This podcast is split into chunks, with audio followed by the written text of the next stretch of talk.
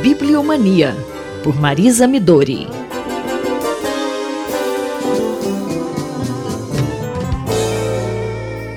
Bom dia, professora. Um ótimo ano para a senhora. Um feliz ano novo, Simone. Eu desejo a você e aos nossos ouvintes um 24 vibrante, repleto de alegrias e de muitos livros.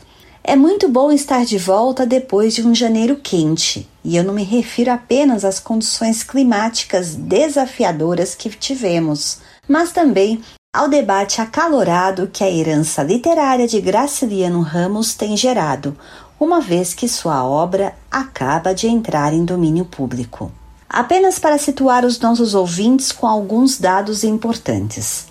Graciliano Ramos, autor alagoano nascido em Quebrangulo em 1892 e falecido no Rio de Janeiro em 1953, foi um dos grandes escritores de nossa literatura. Angústia, Vidas Secas e São Bernardo, livros editados pela Record desde 1975, já venderam mais de 4 milhões e meio de exemplares. O best-seller é Vidas Secas, com quase 2 milhões de exemplares vendidos, segundo matéria publicada por Maria Fernanda Rodrigues no Estadão. De fato, a lei de direito autoral permite, hoje, o reconhecimento de duas noções importantes.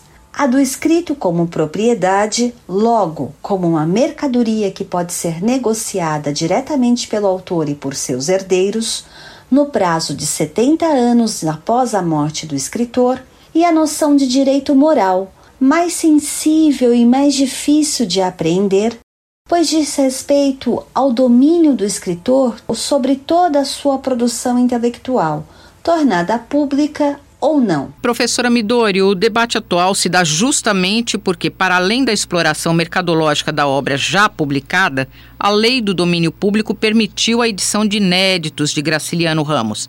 Aliás, seu arquivo está depositado no Instituto de Estudos Brasileiros da Universidade de São Paulo. O debate é interessante e nos conduz ao século XVIII europeu, quando o direito de cópia, que desde a invenção dos tipos móveis era facultado aos livreiros impressores, passa a ser reivindicado pelos autores e por seus herdeiros. Os primeiros avanços na legislação do direito autoral se deram na Inglaterra, após a assinatura do Estatuto de Ana em 4 de abril de 1710. O título completo da lei é uma lei para o incentivo à aprendizagem, confiando cópias de livros impressos aos autores ou compradores desses exemplares, durante os períodos mencionados nos mesmos.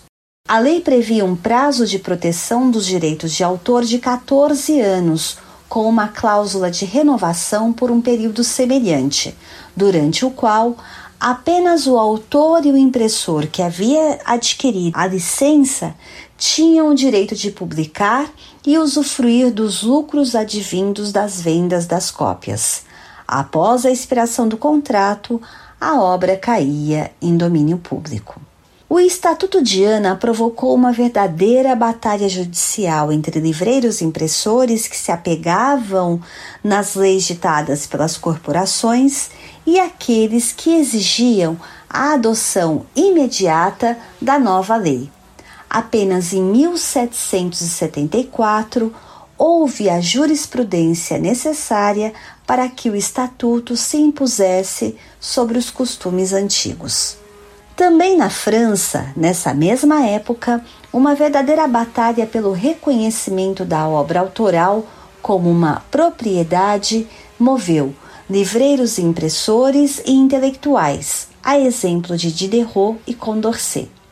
Eu vou retomar esta questão na próxima coluna, mas cumpre dizer que a lei de copyright, tal como ela se impôs na Inglaterra, ou de propriedade intelectual, de acordo com o debate francês, significou o primeiro grande passo para a profissionalização do escritor. E, o que é mais importante, ao mesmo tempo que reconheceu o livro como mercadoria, resguardou sua aura cultural ao prever o domínio público após o usufruto do autor e do herdeiro por longos anos. E eu fico aqui esperando vocês para a próxima coluna. Eu, Simone Lemos, ouvi a professora Marisa Midori. Bibliomania, por Marisa Midori.